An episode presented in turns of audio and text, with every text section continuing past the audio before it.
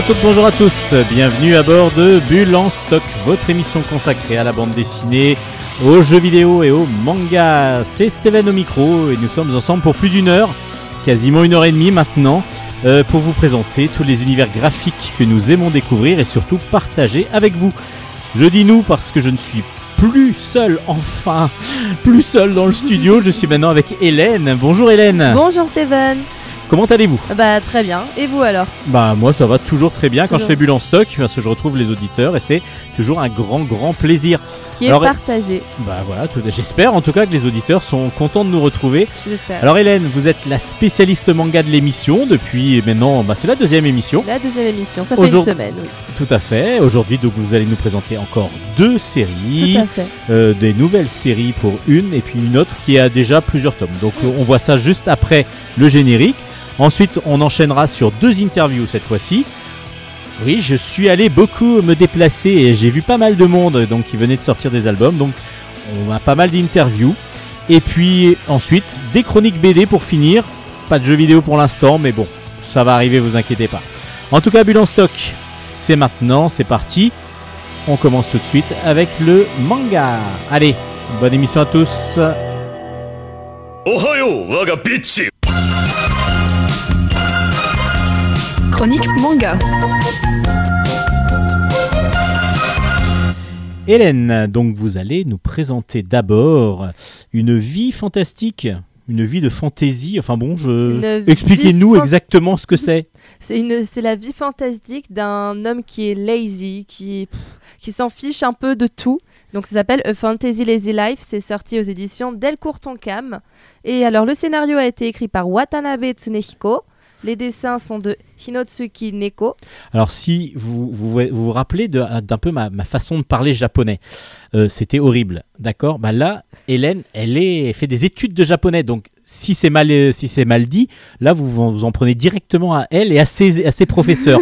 donc en gros, là vous n'avez rien à dire. La prononciation est parfaite et enfin vous avez une prononciation japonaise qui est bonne On dans l'émission essayer Bulle en de stock. relever le niveau. Mais bon. Oh bah pour les pour le ouais, la prononciation japonaise, oui, ça c'est Non, sûr. mais il n'y a pas de souci. Quand j'entends des gens qui disent Osaka au lieu de Osaka, ça me, Ouh, ça m'érisse le poil. Donc bon. Et Ok. du- Donc du en coup, tout cas, voilà. on reste sur le manga et du coup aussi le celui qui s'occupe du design des personnages s'appelle Ayakura Et du coup, alors ce manga. Sur le coup, quand j'ai ouvert la première page du premier tome, parce que du coup j'ai lu les trois tomes en une semaine, j'ai été très très surprise parce qu'il est un poil explicite. La première page est assez explicite et ils ont se dit mais qu'est-ce que je m'apprête à lire? Parce qu'on voit les du coup deux personnages en train en plein ébat. Mais du coup, du coup, on se demande qu'est-ce qu'on va lire, mais en fait, rien à signaler, tout va bien. C'est tout simplement que le principe du manga, c'est une reine, la reine Aura, qui est la première reine d'un pays patriarcal et qui du coup est obligée de se marier pour régner, mais elle se cherche quelqu'un qui n'a rien à voir avec le royaume dans lequel elle vit. On devine que c'est un royaume qui n'est pas dans notre dimension, qui est, euh, à enfin, qui est à part de la planète Terre. Et du coup, elle va chercher donc un époux terrien qui s'avère avoir du sang, euh, du sang de, euh, de ce pays. Parce que ses ancêtres, enfin bref, ils expliquent, ses ancêtres viennent de là, ils sont partis, euh, ils sont partis sur Terre, etc. Et donc euh, lui, il a du, il a du sang qui vient de, cette, euh, de ce pays-là et du sang royal, ce qui fait qu'il est apte à être l'époux de cette femme. Et du coup, il, c'est un homme qu'on appelle un kaishain, c'est-à-dire un employé d'entreprise. Le mec lambda qui fait au Japon des tas d'heures supplémentaires, il en peut plus. Tout ce qu'il demande, c'est d'être lazy, d'être tranquille. Et c'est ce qu'elle lui propose, c'est ce qu'elle lui offre, du coup, d'avoir une vie juste, bien. Et il se contente de faire, euh, de, d'être là, de faire de la figuration en tant que mari de la reine. C'est pas mal. Ce qui est pas mal, hein. je pense qu'il n'a pas à se plaindre. Puis finalement, il arrive quand même à se. Il commence, grâce à. Comme il était euh, comptable, il arrive quand même à, à aider en apportant la technologie de la Terre. Parce que comme c'est un monde fantastique, il n'y a pas de, de technologie à proprement parler. Et du coup, il l'apporte. Et ça permet notamment à la reine Aura de pouvoir mieux gérer. Euh, comment dire, elle peut mieux gérer, par exemple, bah, tout ce qui est compta- comptabilité, Les donc euh, les dettes, les dettes qu'il y a Mhm. envers euh, d'autres pays, ou plutôt les autres pays qui lui doivent des dettes. Et en fait, donc la scène d'amour, c'est tout simplement leur nuit de noces et qui tombe sous le sens parce que bah parce qu'elle doit avoir un enfant, elle doit avoir une progéniture. Donc en fait, c'est du- c'est un petit peu du fan service comme on dit, mais ça rentre dans le scénario, ça paraît logique que il y ait ce passage là dans le dans la série. Et du coup, euh, bah d'ailleurs, dans le dernier tome, en fait, elle tombe enceinte. Et on suit donc euh, Zenshiro, qui est donc euh, l'homme, euh, qui est donc le, le Kaishain Zenshiro, qui du coup est obligé d'un peu prendre euh, la place de la reine en tant que figuration, puisqu'elle, du coup, est en convalescence, comme elle doit se reposer pour, être, pour pouvoir accoucher tranquillement.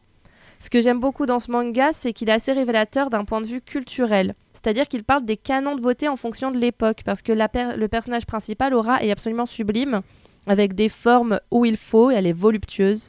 Et, euh, et en fait, dans le pays où elle vit, tout le monde se demande ce que le personnage principal lui trouve.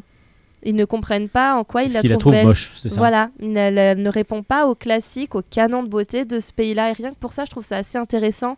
Parce que comme l'univers se passe dans une espèce de passé, ça, ça, nous, rem- ça nous montre un peu ce qui... euh, parce que dans le passé, justement, au fur et à mesure des siècles, nous n'avions pas les mêmes, euh, les mêmes goûts en matière notamment de femmes. Les hommes ont été toujours très exigeants avec le corps des femmes. Et là, je trouve que c'est assez, assez représentatif.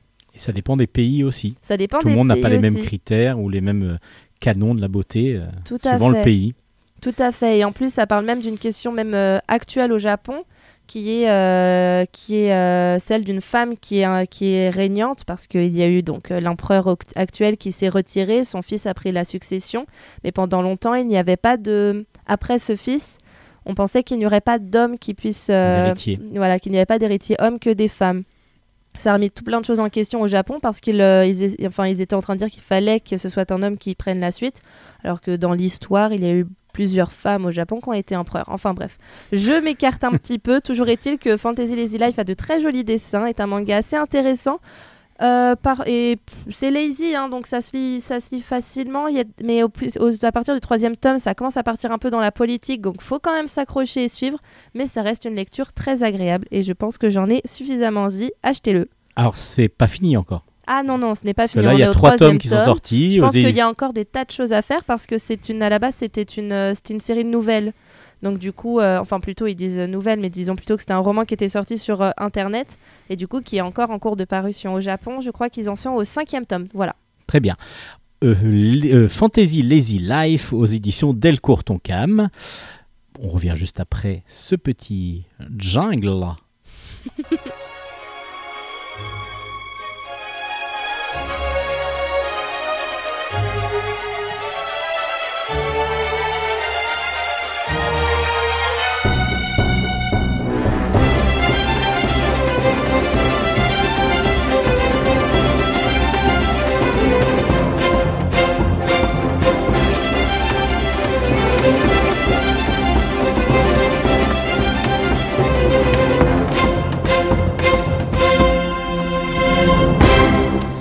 Ah là là, vraiment, ça change d'ambulance stock. Vous verriez Hélène monter sur la table pour danser pendant le jingle et tout. C'est voilà. Mais on avait dit que ça revit- resterait entre nous. Mais oui, mais non, il faut qu'un petit peu les, les auditeurs imaginent ce qui se passe.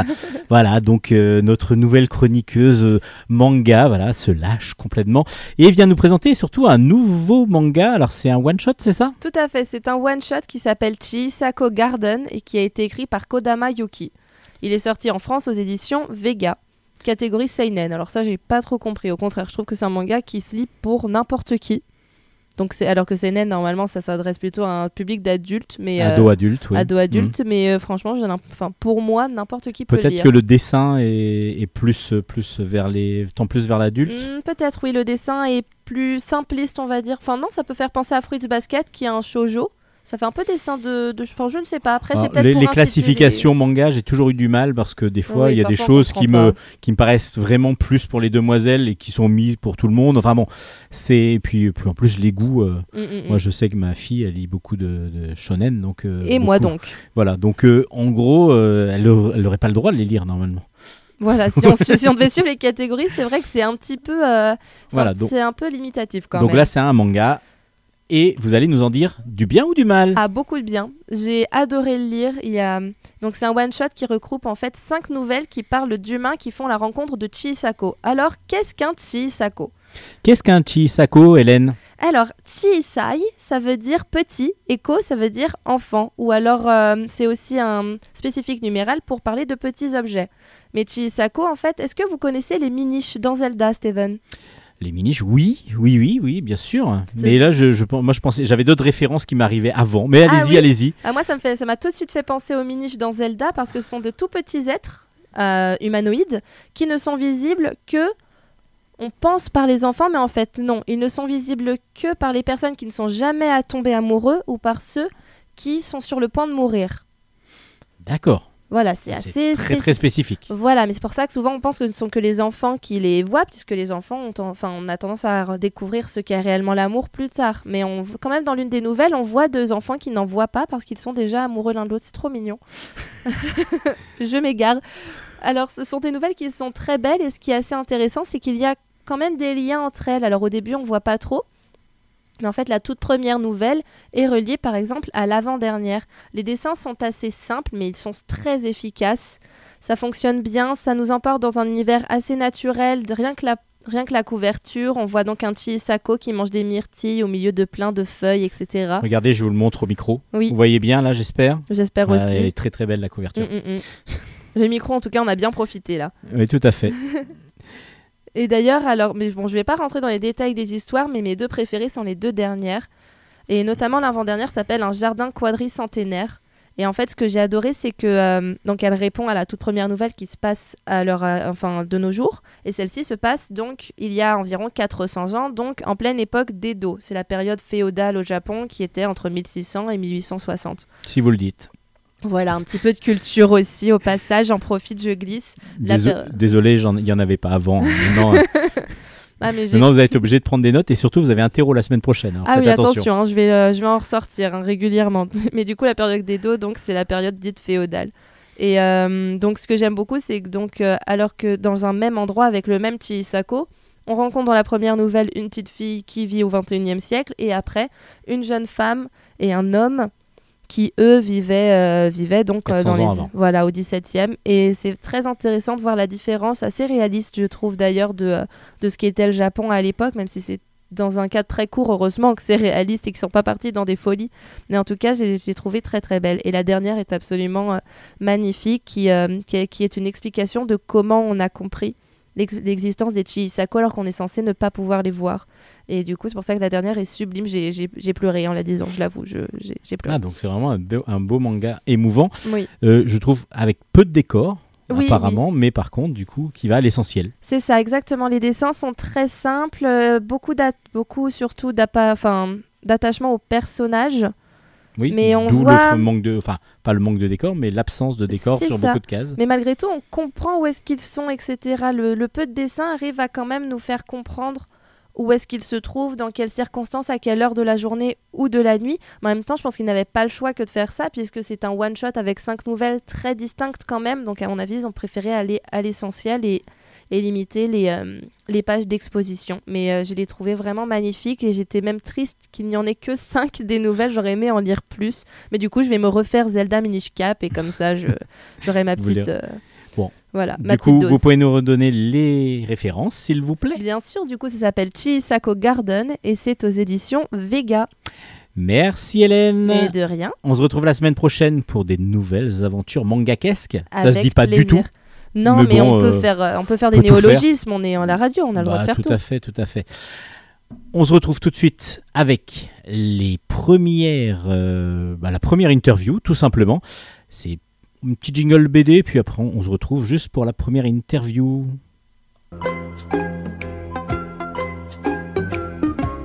Chronique bande dessinée. Et on va parler d'un- d'une bande dessinée aujourd'hui avec l'interview de Jeff Pourquier qui vient nous présenter Assassin, les psychopathes célèbres. C'est sur un scénario ou des scénarios pardon euh, de Théa Rosman et c'est aux, aux éditions Fluide Glacial. Alors c'est Jeff Pourquier, le dessinateur, qui vous en parlera le mieux. Aujourd'hui, dans Bulle en stock, je reçois l'auteur Jeff Pourquier qui vient nous présenter un nouvel album qui sort aux éditions Fluide Glacial avec un scénario sur des scénarios de Théa Rosman. Ça s'appelle Assassin, les psychopathes célèbres. Bonjour, euh, monsieur Jeff Pourquier, le psychopathe célèbre ou le dessinateur Euh, célèbre oui, oui, oui, ça pose des questions. Bonjour, mais ça pose des questions euh, sur soi-même, effectivement, de travailler sur des sujets pareils, parce que le, le fait d'incarner bah, des, des- des psychopathes plus ou moins célèbres, hein, c'est pas toujours facile en fait. hein. Il faut se mettre un petit peu dans la peau des personnages, essayer de comprendre leur motivation pour comprendre comment ils bougent. Enfin, moi j'essaie de pratiquer comme ça, presque un travail d'acteur. et, euh, peut être un peu lourd, effectivement.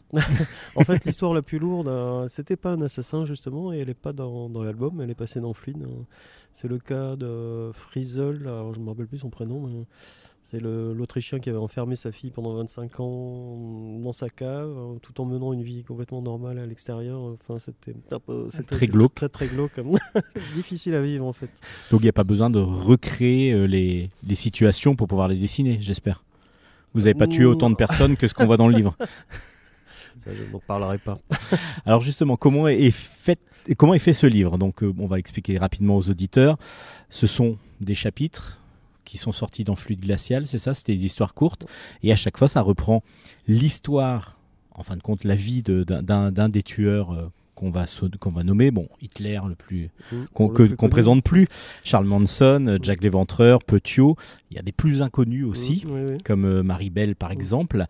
Et à chaque fois, il y a un biais aussi un peu humoristique. Oui, c'est ça. En fait, euh, bah, là, le fait que ce soit un épisode, c'était effectivement lié à la contrainte euh, de fluide glacial, puisque eux, ils, aiment pas- ils préfèrent les histoires courtes, complètes, hein, donc en 4-5 pages. que l'on peut passer tous les mois du voilà, c'est ça qui, peut- qui permet de, enfin, qui, qui impose un certain rythme en fait, parce que l'idée de résumer une vie euh, d'un d'un assassin ou de qui que ce soit en, en 5 pages, c'est en fait c'est un- quand même une sorte de défi euh, pour Théa du coup, pour la scénariste.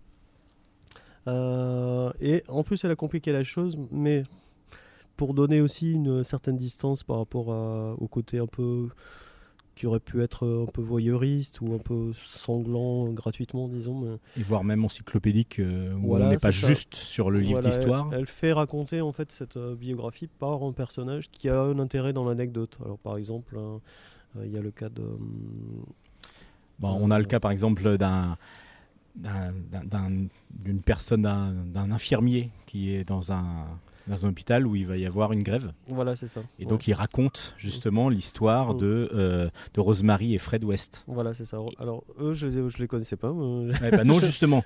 C'est pour ça, donc euh, les, les assassins qu'on retrouve, bon, il y en a Mm. des hyper connus euh, malheureusement, Mhm.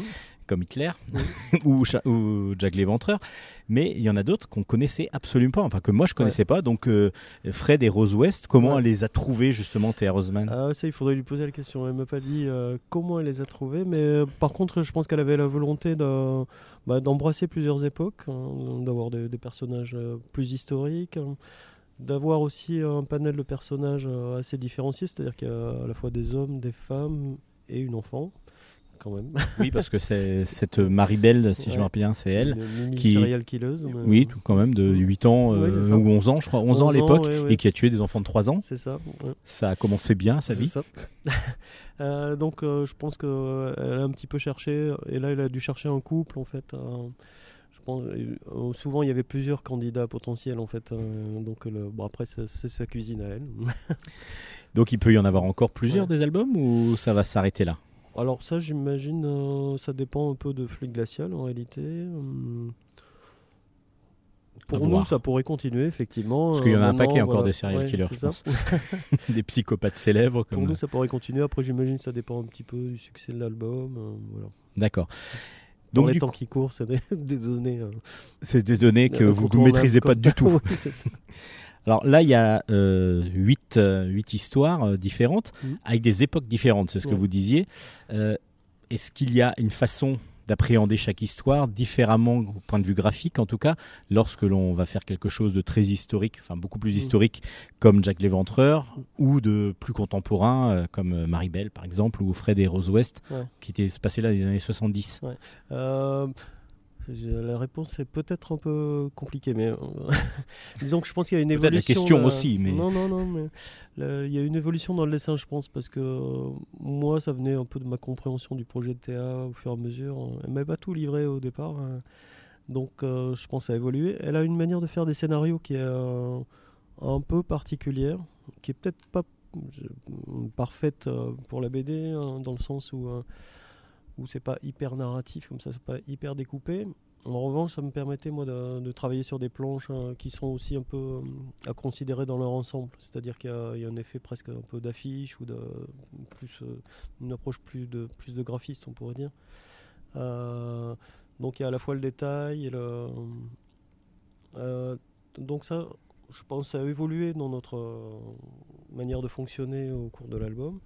Après, moi j'adore, hein, enfin c'est une des parties que je kiffe le plus hein, dans la BD, hein, c'est toute cette plongée en fait dans un univers. euh, alors même est parfois il est glauque, là j'évoquais Bill Frisell tout à l'heure, mais euh, voilà d'accumuler plein de documentation et d'essayer de trouver une écriture ou une euh, tonalité qui euh, par le dessin en fait qui retranscrive un peu toute cette documentation sans pour autant être complètement inféodé à ces images mais euh, voilà je regarde beaucoup mais après je mets ça de côté Pour en Euh, ressortir le- voilà, l'ambiance. ressortir l'ambiance Euh, C'est réussi. pour, ici sur Assassin ça se traduit surtout par la couleur je pense Mais la couleur, oui, varie suivant les histoires, suivant les époques. ouais ça voilà Et, et du coup, on ressent aussi ouais, plus de. plus- Voilà. Quand c'est plus sanglant, bah justement, il y a la reine, euh, la reine sanglante, euh, qui, qui justement, elle, c'est beaucoup de rouge.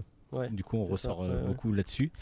Et, et du coup, c'est donc un travail graphique différent à chaque fois. Alors, vous aviez toutes les histoires d'un coup et vous vous les faisiez un petit peu dans l'ordre que vous Non, vouliez ou non, vraiment elle elle vous m'a- a elle m'a vu que c'était dans fluide? compte-gouttes, en fait.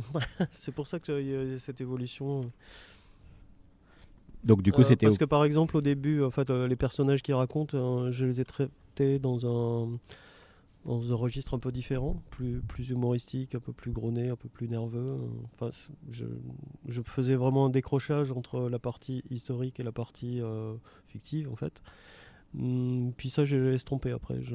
J'ai davantage relié les deux. Euh, parce qu'il me, semblait que ça donnait plus d'ampleur au propos dans son ensemble. Très bien, donc ça s'appelle Assassin, les psychopathes célèbres. Donc si vous voulez retrouver euh, l'histoire, pas simplifiée, mais ré- en, en- en quelques pages, ça. de Hitler, Charles Manson, Dr Petiot, euh, Belle Gunness et ainsi de suite.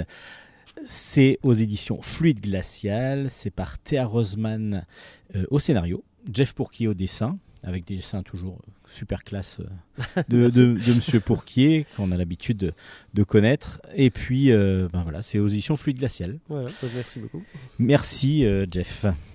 C'était l'interview de Jeff Pourquier qui venait nous présenter Assassin, les psychopathes célèbres. C'est sur des scénarios de euh, Thea Ros- Rosman, pardon, je le prononce très mal, et c'est aux éditions Fluide Glacial. Allez, une pause musicale et on revient avec une deuxième interview.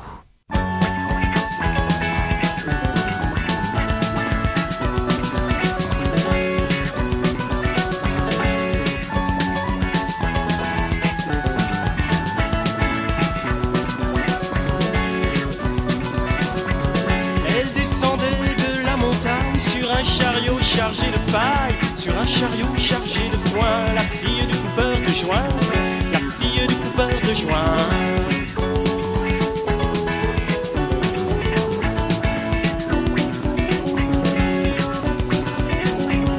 Elle descendait de la montagne en chantant une chanson paillarde, une chanson de collégien, la fille du coupeur de joint, la fille du coupeur de joint.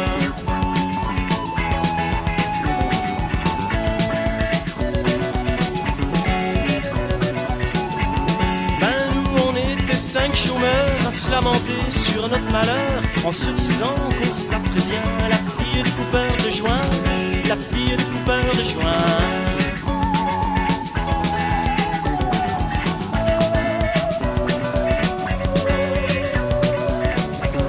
Elle descendait de la montagne, qu'elle nous voit vers les murailles, et qu'elle nous fait coucou les gens, la fille du coupeur de joint, la fille du coupeur de joint.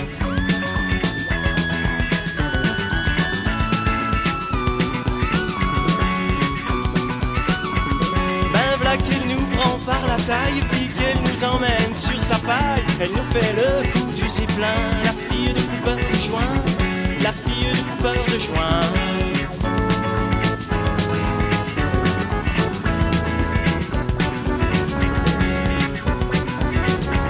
Ah ben nous on était cinq chômeurs à se payer une tranche de bonheur, une tranche de tagada, soin de soin, la fille du coupeur de joint, la fille du coupeur de joint.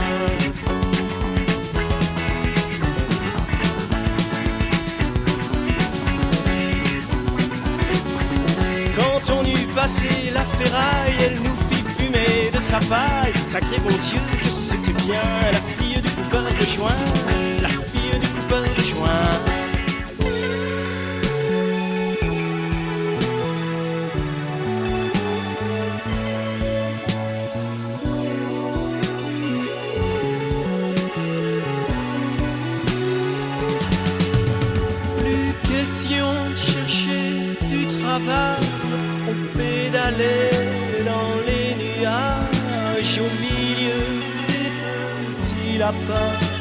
La fille du coupeur de joint, la fille du coupeur de joint.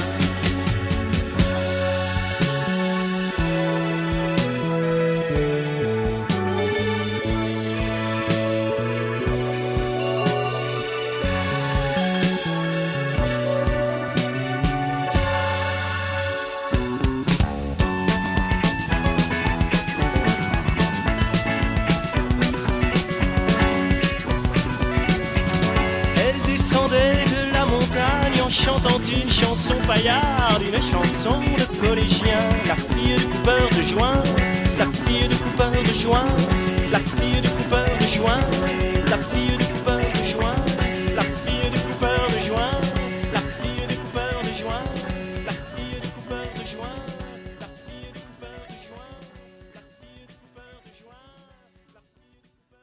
Vous venez d'écouter La fille du coupeur de joint de Hubert Félix Thieffen et nous enchaînons tout de suite avec la deuxième interview. Alors oui, j'ai eu la chance de rencontrer plusieurs auteurs, euh, dont Laetitia Corinne qui vient nous présenter sa nouvelle BD qui s'appelle Priscilla. C'est aux éditions Glénat, mais dans la collection un peu spéciale qui s'appelle Glénargue. Enfin bon, Laetitia va vous présenter tout ça mieux que moi. Aujourd'hui dans Ambulance Stock, nous avons la joie d'accueillir Laetitia Corinne qui vient nous présenter son nouvel album qui s'appelle Priscilla. On choisit pas sa famille. C'est aux éditions Glénargue. Glénard. Glénargue. Glénargue. Bonjour Laetitia. Bonjour Steven. Merci d'avoir accepté notre invitation euh, pour Ambulance Stock. Alors présentez-nous cette fameuse petite euh, gamine toute gentille et un peu naïve qui s'appelle Priscilla. Bah, tu viens très bien de le faire en fait. Voilà, ok. non, bah, c'est une petite fille, euh, tout ce qu'il y a de plus normal, qui a 6 ans et demi, euh, 7 ans, parce que l'album est un peu chronologique, et qui est élevée par, euh, comment dire, deux abominables connards. Voilà. Alors, vu, vu de, de, de- de votre œil, alors que moi j'ai reconnu vraiment des gens vraiment parfaits, euh, homophobes, euh, qui euh, ne pensent qu'à manger et à gagner de l'argent. Et voilà, non, c'est vraiment des, des gens très bien. Oh, à la rigueur, s'ils pensaient qu'à manger, euh, je- moi, je, moi, j'ai rien contre. Enfin, je parle de hein, ça parce que la, ma- la maman est assez spéciale, elle a toujours Elle des saucisses des- Oui, elle mange des saucisses. Bon, mais je, je pense que l'allusion est assez claire à certains moments de l'album. Mais y a même de, de- tout l'album, je crois. oui, oui, bon, disons que c'est- un accessoire amusant, la saucisse, quand on veut parler de, de sexualité à son enfant de 7 ans euh, de manière un peu crue, tout en employant des mots euh, enfantins et de manière pas forcément très saine. Et plutôt imagé. Exactement. Donc voilà, pour Priscilla, donc pour vous mettre un petit peu dans l'ambiance, Priscilla est donc élevée par deux, un couple vraiment de, de comme vous dites, de connards, D'abominables. connards. d'abominables connards même. Mais il n'y a pas que. Ah il y a non, aussi pas tout- tous ceux qui sont euh, autour. Donc voilà, le papa euh, est lui ben, très raciste, très homophobe, Oui, oui. euh, très tourné vers le sexe justement. La maman se laisse un petit peu euh, faire aussi, mais bon en même temps elle est très très tournée aussi comme ça vers. euh, elle a la même idée que son père, euh, que son mari. plutôt. Ah bah elle suit toujours ce que dit son mari. hein, euh, voilà, c'est ça, ça, Elle est quand même un petit peu dominée par son mari. un peu old school ouais, à ce niveau-là, on va dire, mais elle est, euh, mais bon, on sent que par derrière ça y va aussi. Par derrière. et- Voilà, mais Voilà. c'est un couple, c'est une famille très unie, très très unie. Oui, et il y a alors il y a quelque chose que l'on voit Alors le dessin euh, de Laetitia Corine, on le retrouve, on va dire, on le retrouve comme dans, pour ceux qui ont suivi un peu sa carrière, comme un petit peu dans le merveilleux monde des vieux. Le monde merveilleux. Le monde merveilleux des vieux, pardon, euh, où on retrouve ce dessin assez lâché et puis avec des personnages un petit peu caricaturaux, plus que dans les derniers albums où évidemment on était sur un propos beaucoup plus, euh, beaucoup plus réaliste parce que c'était tiré en particulier de, dans Parole de femme, je parle. euh, Parole d'honneur. Parole d'honneur. Oh là là, mais j'ai vraiment du mal aujourd'hui. Euh, oui, voilà, c'est ça. Il faut vraiment que je prenne un peu de vacances dans Parole d'honneur. Non, mais tu couperas là- au montage. Oh non, on va laisser, ça sera encore mieux.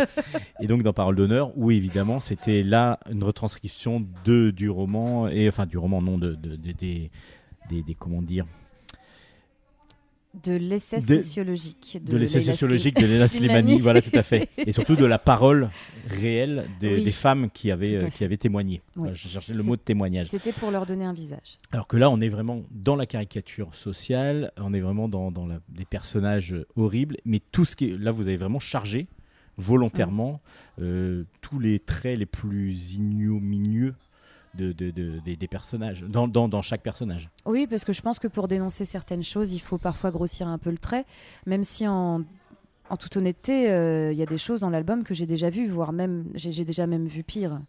Donc, euh, c'est des choses que j'ai euh, j'ai un petit peu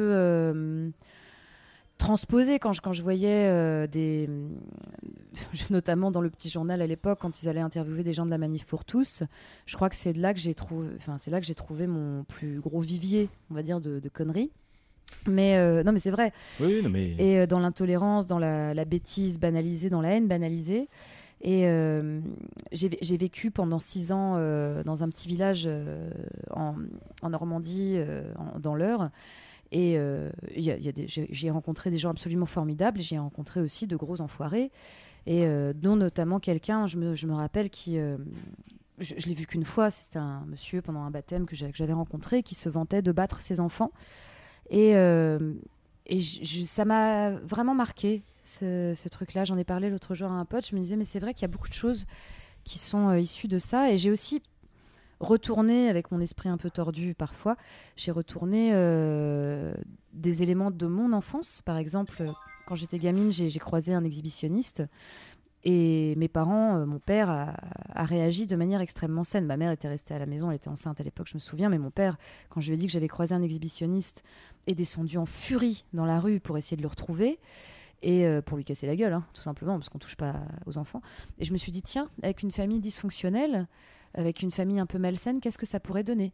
Et je l'ai retransposé dans Priscilla. On le retrouve ouais, dans un des Dans un gags des- entre guillemets dans parce que c'est pas si c'est ouais, dans une des scénettes parce que on le prend pour, une- pour un gag et en fin de compte il y a le propos qui est derrière qui est toujours très très dur Oui. et, et- et c'est surtout moi ce que j'ai retrouvé c'est le faire passer souvent sous le- la forme de l'humour c'est pas de, Mhm. de votre part mais de la part des parents par exemple c'est-à-dire le racisme euh, latent qui Oui. existe de- dans la vie de tous les jours en disant mais oui mais c'est pour rigoler et à chaque fois on dit quelque chose et, mais c'est pour rigoler et Bah, ce c'est qui- banalisé en ça fait. ça devient banal Mm. et, et pareil pour ce qui est tout ce qui est tout ce qui tourne autour du sexe, de, de- Mm. du sexe qu'on voit de plus en plus au- que les enfants ont, Oui. ont de plus en plus accès à, à ça. Et, tout ça, c'est retranscrit mais à merveille dans cet album. Merci. Non? Alors évidemment, c'est très très drôle quand même, mais il y a quand même beaucoup de réflexion derrière et on, nous, on, on réfléchit aussi beaucoup en lisant. Ah, Et on espère surtout par les croiser. Et puis vous touchez quand même aussi des sujets qui sont encore tabous, c'est-à-dire que le racisme, l'homophobie, on commence vraiment à, à essayer de lutter, on, on voit plus la lutte maintenant, mais par exemple la pédophilie, Oui. qui est retranscrite en particulier auprès d'un ami qui s'appelle Oui, l'ami si de la famille, oui. Jean-Mi, ouais. C'est l'ami de la famille, mais bon, qui dit euh, ouvertement, bah, s'il pouvait un petit peu voir euh, Ah bah oui. sa- euh, Priscilla un petit peu plus dévêtue, ce serait bien pour lui, et puis son père serait d'accord même. Ah bah oui, complètement. Mais c'est pareil, c'est une espèce de... Comment dire Oui, c'est ça, il y a un côté, oh ça va, c'est pas méchant, oh, c'est va, c'est des blagues. Enfin, c'est... Voilà, de toute façon, euh, on peut tout faire passer sous, sous couvert d'une blague, sauf que, en l'occurrence, chez ce, monsieur, euh, ça va bien au-delà, chez, Jean-Mi. C'est qu'il est... Il est vraiment pédophile. Il est réellement pédophile. Et, euh, et les parents s'en rendent pas compte. Et c'est vrai que dans, certaines familles, moi j'ai de la chance, ça m'est jamais arrivé, mais je sais que dans certaines familles, Euh, il y a eu des attouchements, il y a eu de la pédophilie euh, au sein des familles, avec les amis. C'est quelque chose qui est très courant. C'est quelque chose que, dont j'avais envie de, de parler aussi dans Priscilla, même si là, pour le coup, c'est vraiment tourné sur, sur le ton de, de l'humour glauque. Voilà, l'humour glauque comme. euh, Ô combien.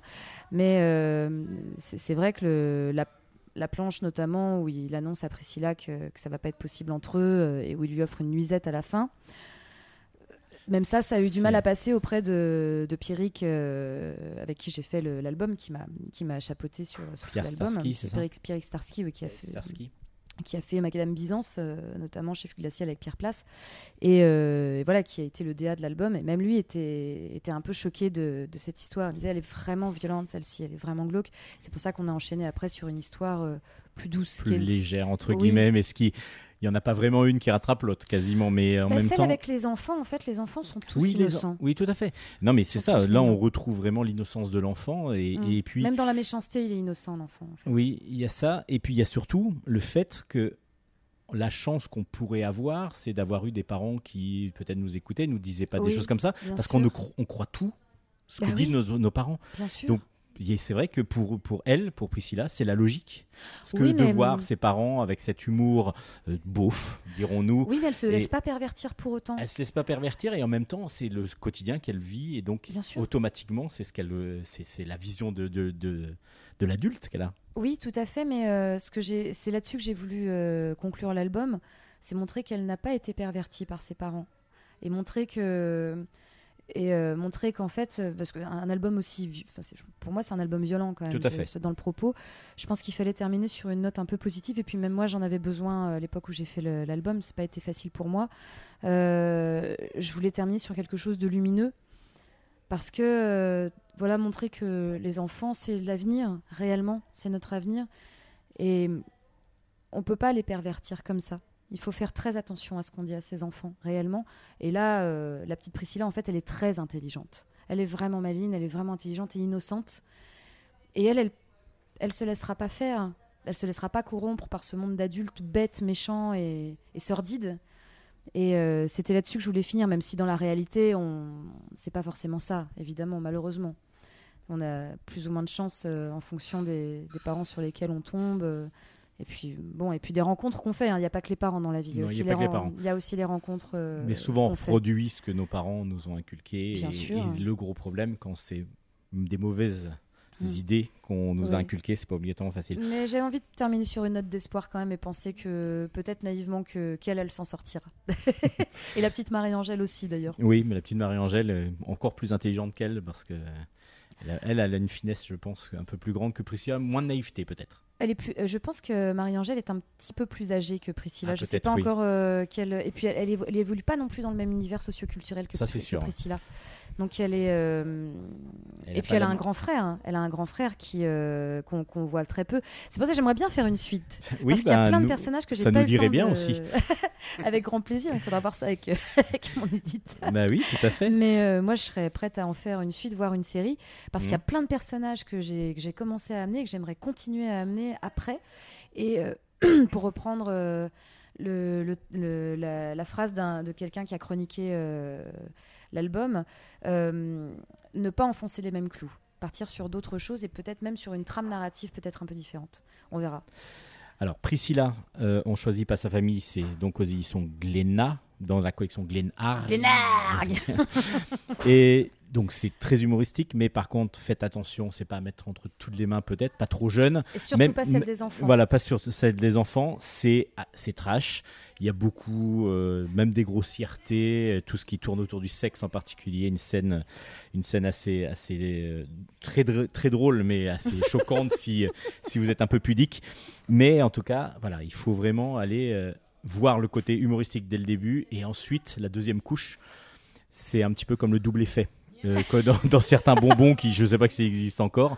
Mais il y a le double effet où là vraiment il y a le il y a la réalité. Même si je- j'espère qu'il n'y a pas des gens qui accumulent tous ces tous ces défauts et ces tares même si comme comme, vous les avez partagés je pense que quand même ça retranscrit pas mal de, de personnes. Il y en a même des pires.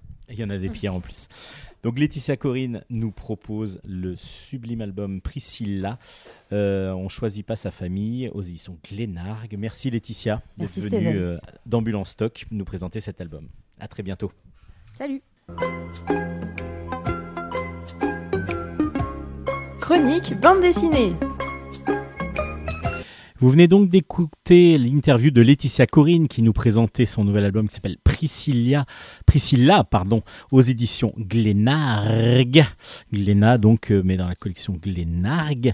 Euh, et puis, ben, on va enchaîner maintenant avec d'autres chroniques BD. On va commencer par du comics avec Buzzkill. C'est un récit complet de Donny Gates, euh, de Marc Resnick. Resnick exactement, Geoff Shaw et Lorraine Affé. C'est chez Delcourt Comics. Alors, euh, quel est le, pitch de, cette, de ce comics? Très très original. Euh, déjà, graphiquement, le dessin, bah, il ressemble vraiment à, à un bon comics, bien sombre, bien noir, donc euh, assez glauque. Et pourtant, ça parle de super-héros. À part que l'on va suivre Ruben, qui est un super-héros, mais un super-héros qui est un peu particulier parce qu'il a des super pouvoirs, il devient très très fort, mais il s'active que lorsqu'il est soit sous, soit drogué.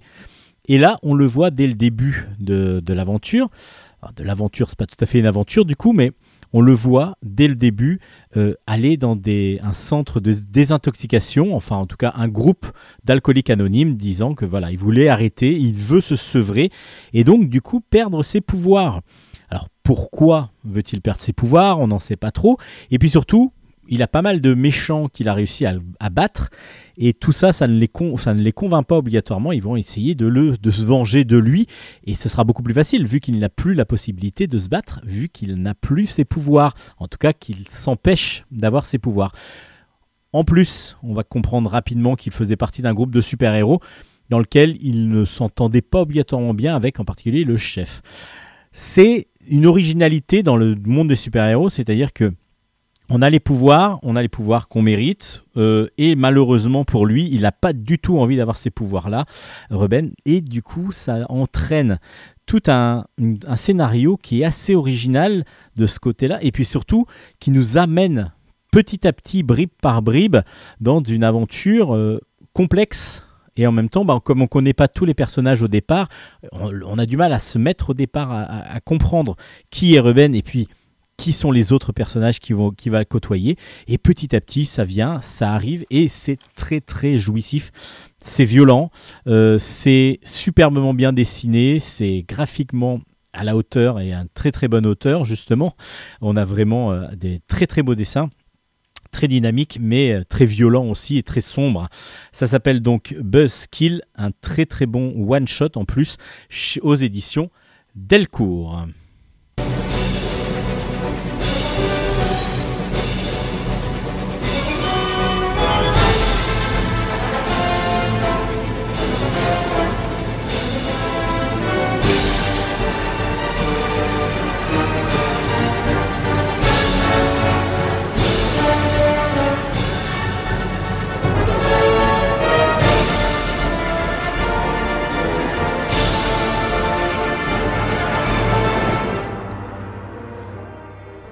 On enchaîne euh, sur V-Girl ou V-Girl.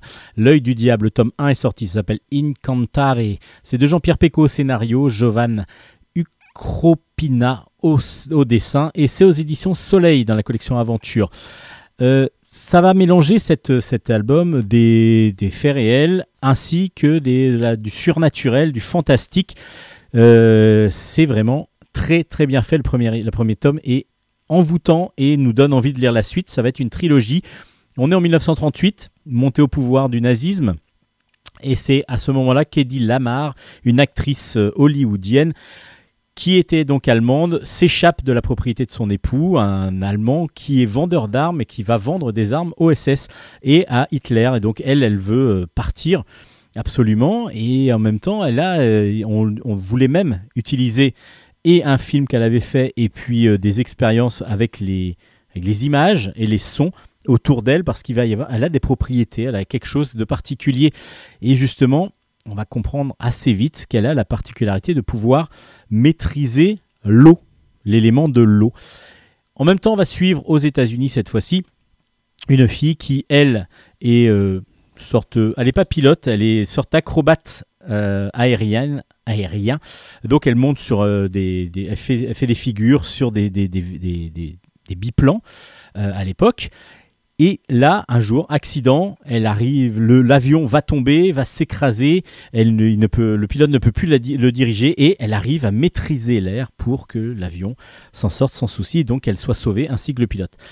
Ces deux personnes, donc, dont une qui a existé, Eddie Lamar par exemple, euh, est une personne réelle euh, et qui a vraiment vécu d'abord en, en Allemagne, puis ensuite s'est échappé pour aller euh, vivre aux États-Unis et faire du cinéma.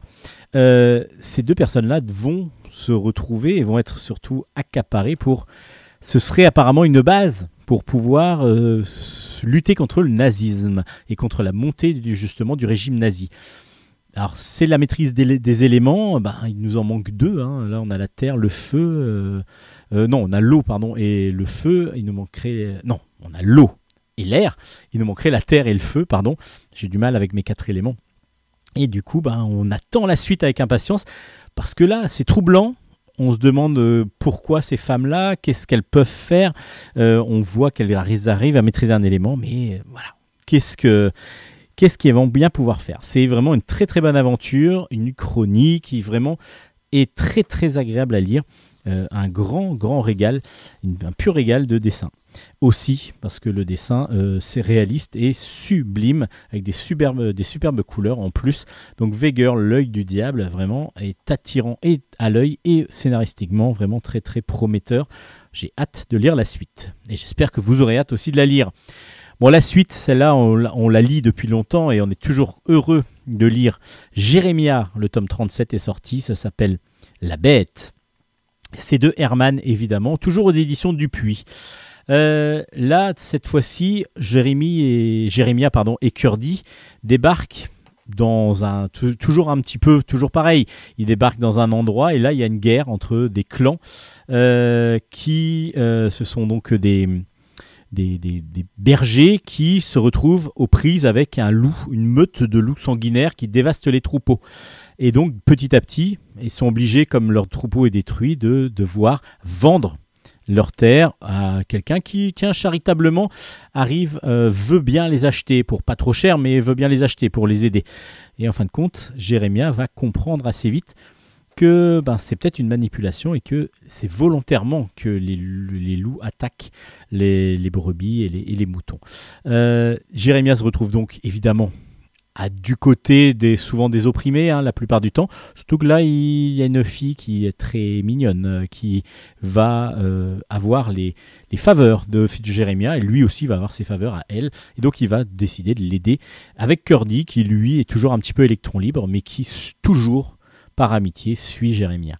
Euh, un western post-cap- post-apocalyptique comme euh, ben, vous le connaissez, j'ai plus besoin vraiment de le présenter. Le dessin de Herman est toujours aussi beau, toujours aussi léché. Les couleurs directes sont, comme je le dis depuis qu'il a repris la couleur directe, qu'il a mis ses dessins en couleur directe, sont absolument magnifiques. Et cet album-là, des fois, l'avant-dernier m'avait un peu déçu scénaristiquement. Là, ici, ça reste dans le, c'est du classique, mais en tout cas, c'est très très agréable à lire. On retrouve toujours avec grand grand plaisir Jérémia, euh, comme dans, beaucoup de cas quand même, on, on le retrouve euh, avec euh, toujours un grand plaisir. Maudit sois-tu. Là, on va rester. Je vous ai parlé tout à l'heure de Heidi Lamar. On va, on va rester dans la dans le cinéma. Euh, vous allez comprendre pourquoi, et plutôt même la littérature, peut-être. Maudit sois-tu, le tome 1 s'appelle Zaroff. C'est de Philippe Pélez au, scénario, de Carlos Puerta au dessin. C'est chez Ankama BD. Euh, et c'est un premier tome d'une trilogie qui, euh, qui va promettre, parce que c'est absolument déjà magnifiquement dessiné. Alors, on l'avait déjà, c'était le- les aventures de Jules Verne qu'avait dessiné euh, euh, Carlos Puerta. C'est du dessin réaliste, photoréaliste même. C'est-à-dire qu'on a vraiment l'impression d'avoir, des photos avec des couleurs qui mettent en valeur et qui surtout mettent en volume des sublimes dessins. On a vraiment l'impression de voir des photos, mais avec euh, des monstres, avec des bêtes, voilà, un peu, un peu de tout.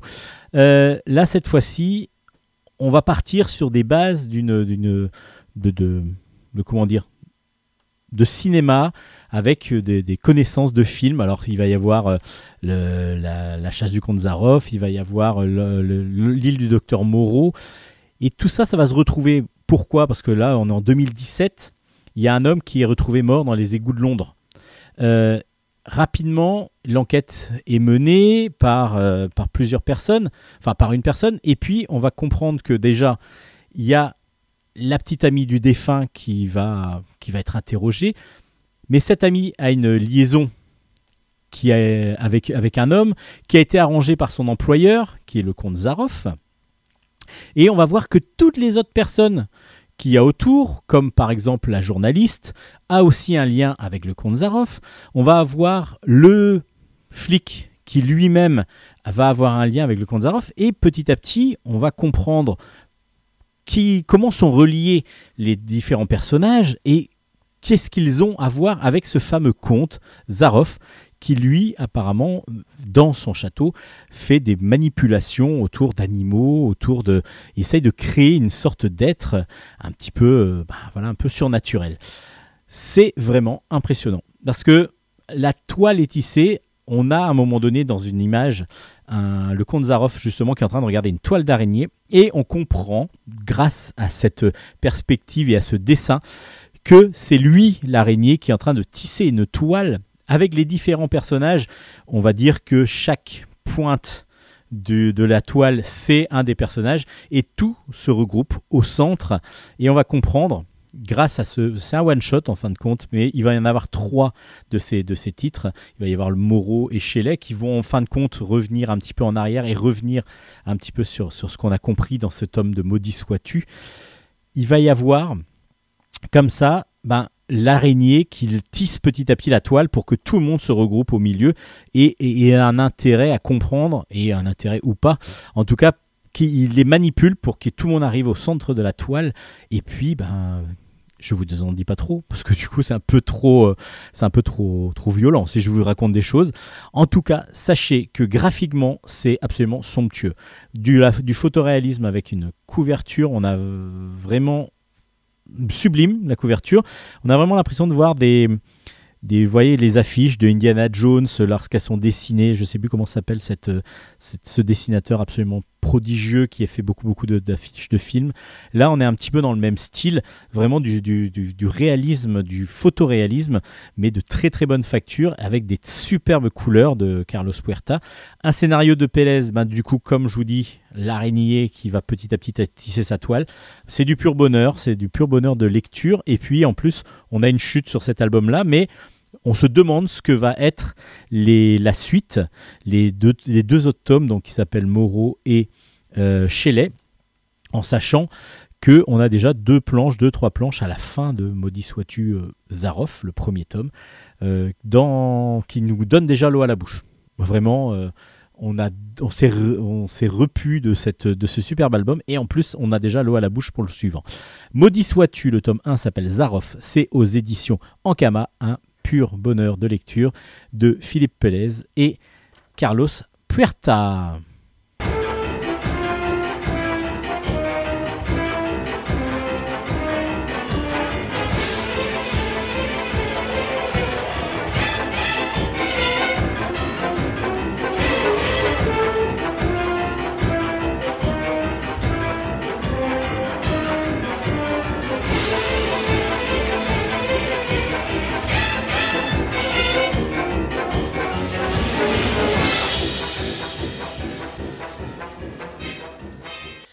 Allez, on continue avec euh, bah, des histoires. Bah tiens, on va rester encore un peu dans le cinéma avec Dracula. C'est euh, le récit complet de Roy Thomas avec au dessin Mike Mignola sur des couleurs de Marc Chiarello.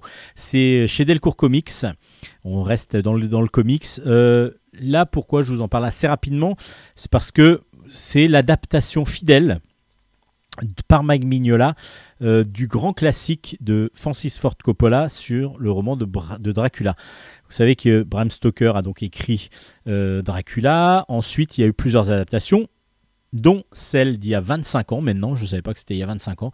Euh, celle de Francis Ford Coppola, qui est absolument magnifique, très très troublante, troublée et, qui vraiment apporte graphiquement beaucoup beaucoup de un univers très très riche et très fort.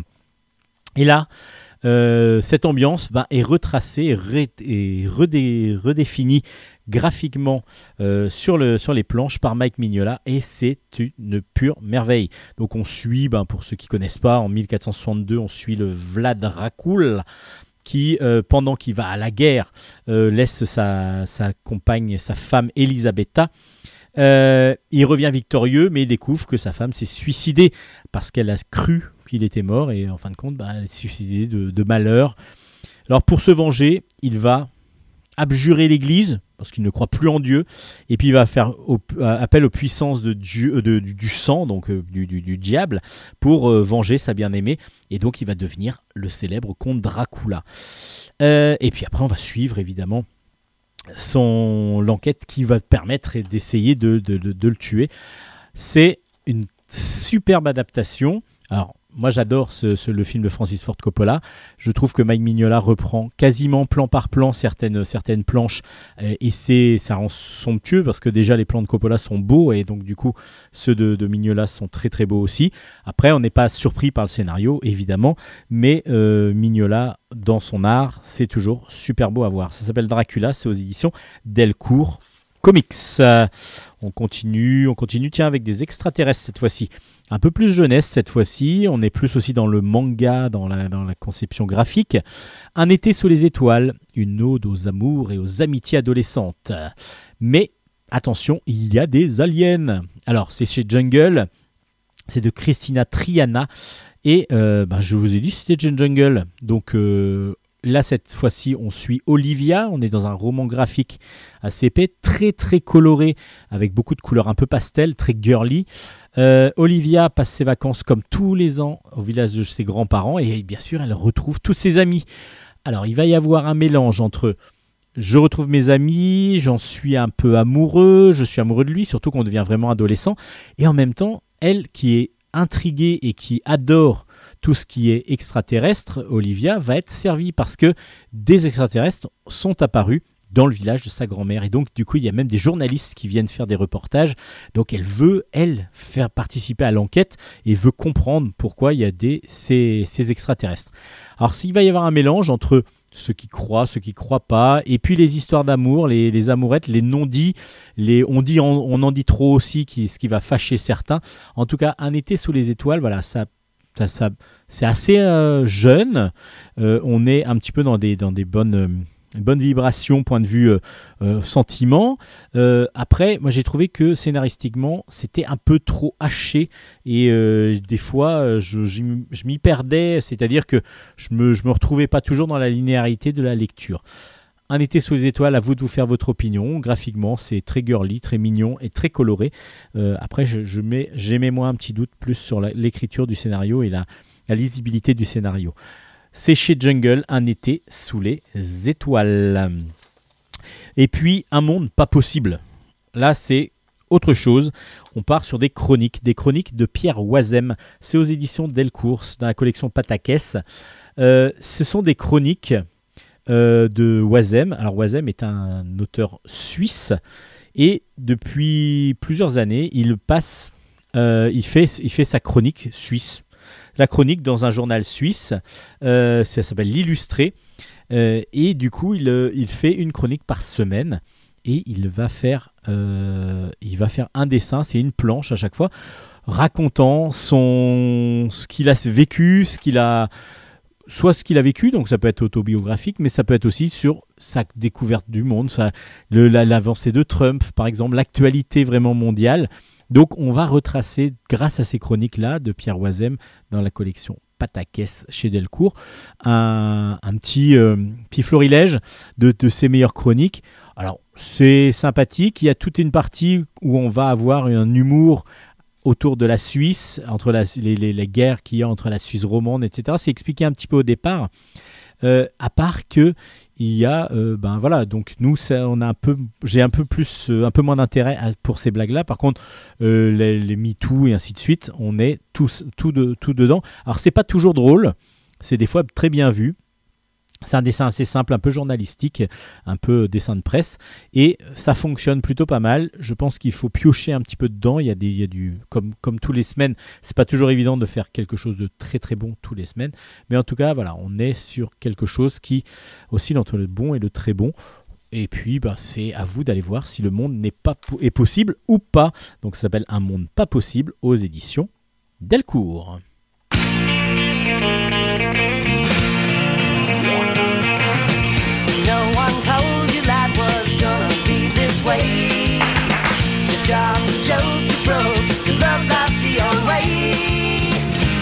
you're on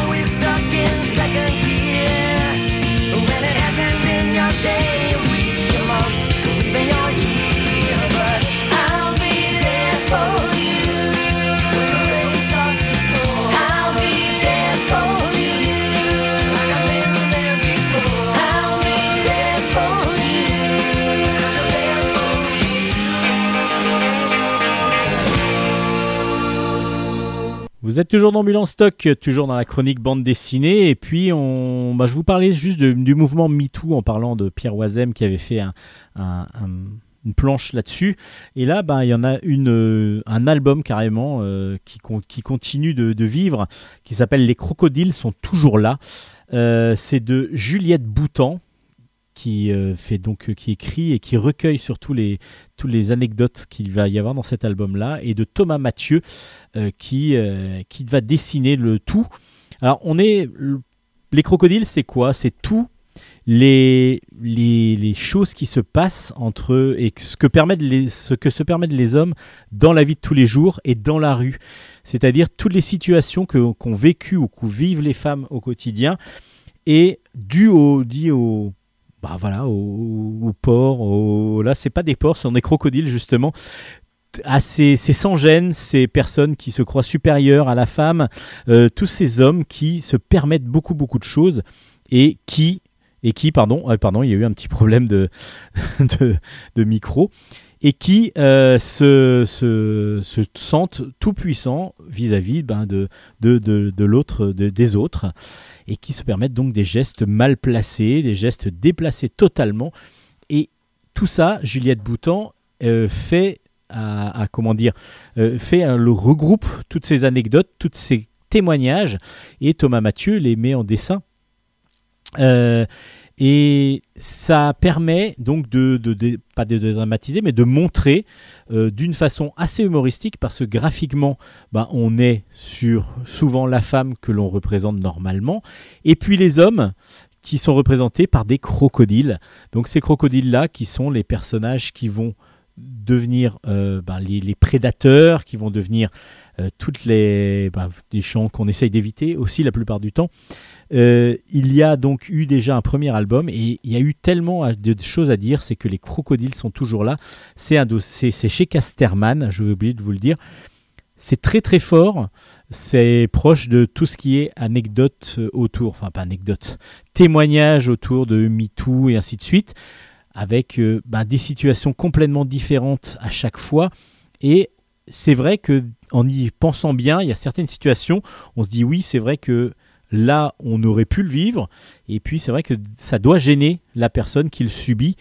Sans, obligatoirement qu'on soit concerné, et puis même qu'on le veuille ou non, mais c'est vrai qu'il y a des situations dont on ne s'est pas obligatoirement posé la question, et il y a des situations qui sont assez euh, franchement, si une femme la vivait, elle serait vraiment très très gênée. Euh, c'est vraiment très bien fait. Et puis il y a le côté graphique, donc c'est tout vert. L'album, même la tranche, les, les feuilles sont vertes, ce qui fait que c'est un album tout vert. Donc on a l'impression que c'est très gai. Et en fin de compte, il y a vraiment, vraiment, vraiment tous ces crocodiles verts là qui ressortent et tout le reste c'est en noir et blanc. C'est assez graphiquement très bien retrouvé parce que du coup ça, ça nous met dans une ambiance assez euh, où, juste les, les- les crocodiles sont, mis en avant. Et c'est assez, franchement, redoutable dans la conception graphique. Très intéressant, les crocodiles sont toujours là aux éditions Casterman. Une lutte, une lutte grâce euh, à notre part des ténèbres, c'est de Gérard Mordilla au scénario, Éric Liberge au dessin, c'est aux éditions Les Arènes BD. Alors pourquoi je dis une lutte? C'est une lutte, c'est un cri d'alarme, c'est euh, pas mal de choses. Sur une idée très originale. On est euh, dans, une, dans un grand bateau de luxe, un énorme bateau, Nausicaa, il s'appelle. Et c'est le, le 31 janvier, enfin le, le 31 janvier, 31 décembre, il va y avoir la nouvelle année. Enfin voilà, tous les actionnaires de Mondial Laser se sont retrouvés là pour faire une grosse fête énorme, déguisée, masquée, avec du caviar, mais à gogo. Euh, ben, il y a même une utilisation du caviar qui est assez impressionnante dès le début de l'album. On va avoir du champagne à gogo, etc. À part que ces actionnaires-là bon, ont gagné beaucoup, hein, ont gagné un pactole parce qu'ils ont délocalisé euh, Mondial Laser, euh, une entreprise qui, a été donc très bien vendue en Inde.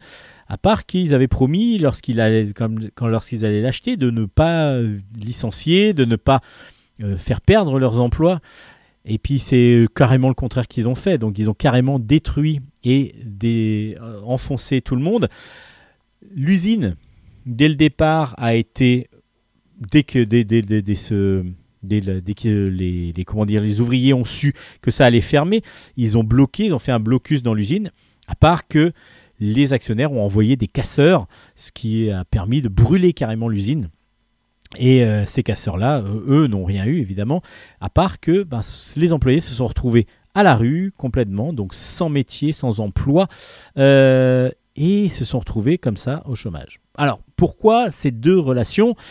Parce que ben, les employés ont trouvé un système pour pouvoir se venger. Ils se sont fait passer pour des personnes qui travaillaient sur le bateau, le fameux Nausicaa, et ils vont prendre en otage le bateau. Alors, le comble du luxe pour eux, c'est que déjà, il y a tous les, les, actionnaires de Mondial Laser qui les ont fait couler, mais en plus, il y a le ministre de l'Intérieur qui est avec eux, parce que le ministre de l'Intérieur a pas mal de choses à voir avec ces euh, fiefés patrons euh, qui, sont, euh, qui ont coulé Mondial Laser. C'est très bien vu parce qu'on est sur une histoire qui est prenante parce que du coup on se dit si ça marche et si ça fonctionne c'est génial. Euh, et puis donc du coup on est sur une histoire carrément inventée. Et puis en même temps on a tout le côté utilisation d'une entreprise comment on la fait monter comment on la vend pour essayer de gagner le maximum de profit. Tout ça est expliqué par Gérard Mordilla ce qui est très très bien vu parce que on, se, prend plaisir à, comprendre, même si on n'y comprend absolument rien au monde de la finance, on comprend très vite comment les tenants, les aboutissants, comment, sur quelle, sur quelle force, sur quelle chose appuient les différents actionnaires pour pouvoir gagner le maximum de profit. Et c'est assez euh, difficile à voir, à entendre, mais en tout cas, bon voilà, c'est la réalité. Éric Liberge est toujours aussi somptueux dans son dessin, un dessin très fin. Alors là, par contre, il, en- a mis plein. Il y a vraiment du, c'est du trait euh, très très fin et avec beaucoup beaucoup de détails et avec une ambiance de mer qui est absolument géniale. Quand on voit le bateau dans la mer, c'est sublime. Les planches sont sublimes. Il y a beaucoup de personnages, donc du coup, ben, il a réussi à leur donner, grâce à, aussi au déguisement, à leur donner chacun vraiment une personnalité. Ça rend superbement bien. Les planches sont magnifiques, sont très très fortes graphiquement et le scénario étant très bien ficelé et vraiment très agréable à lire, avec en plus un côté didactique très intéressant, on est sur un très très bon, très très bon album qu'il faut absolument acquérir et absolument lire. Ça s'appelle Notre part des ténèbres. C'est aux éditions Les Arènes BD. C'est Éric Liberge au scénario, Gérard Mordilla au dessin.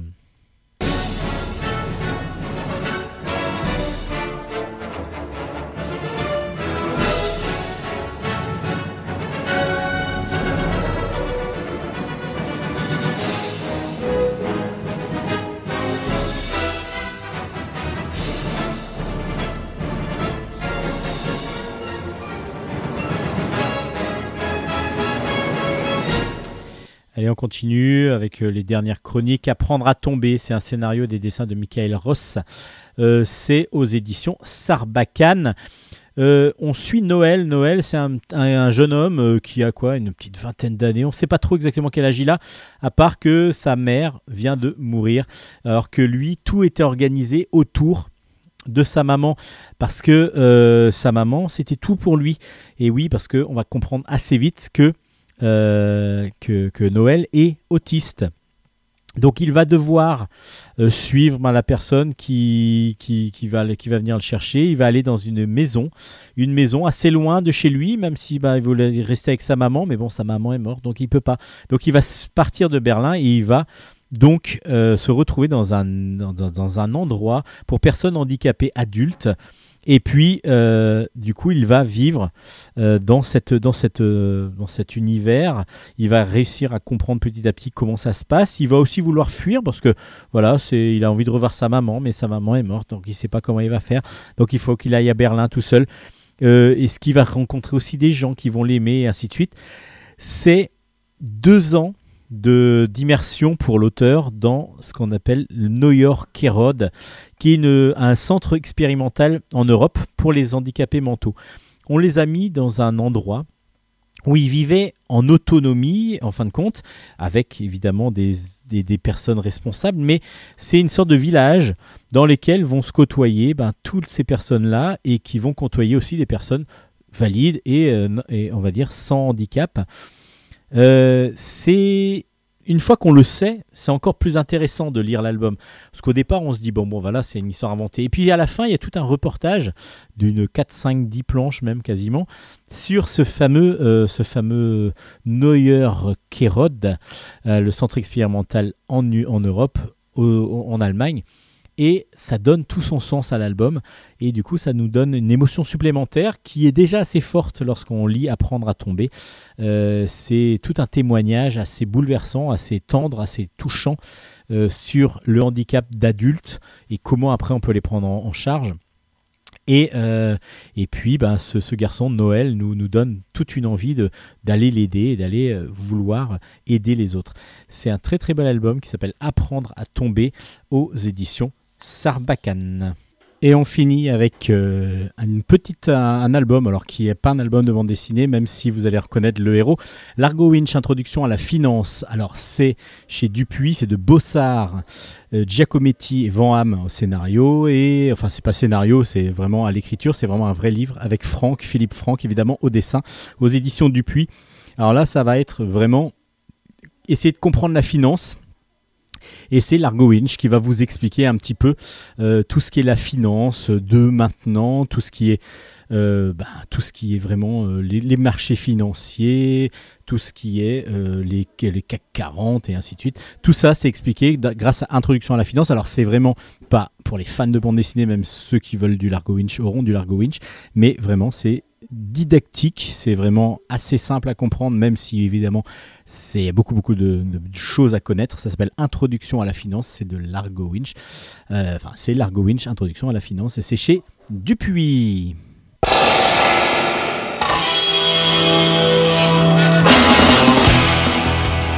Et malheureusement, c'est la fin de Bulle en stock. Enfin, malheureusement, peut-être que celui qui écoute depuis le début, qui dit vite, vite, vivement que ça s'arrête, se dit enfin, c'est la fin.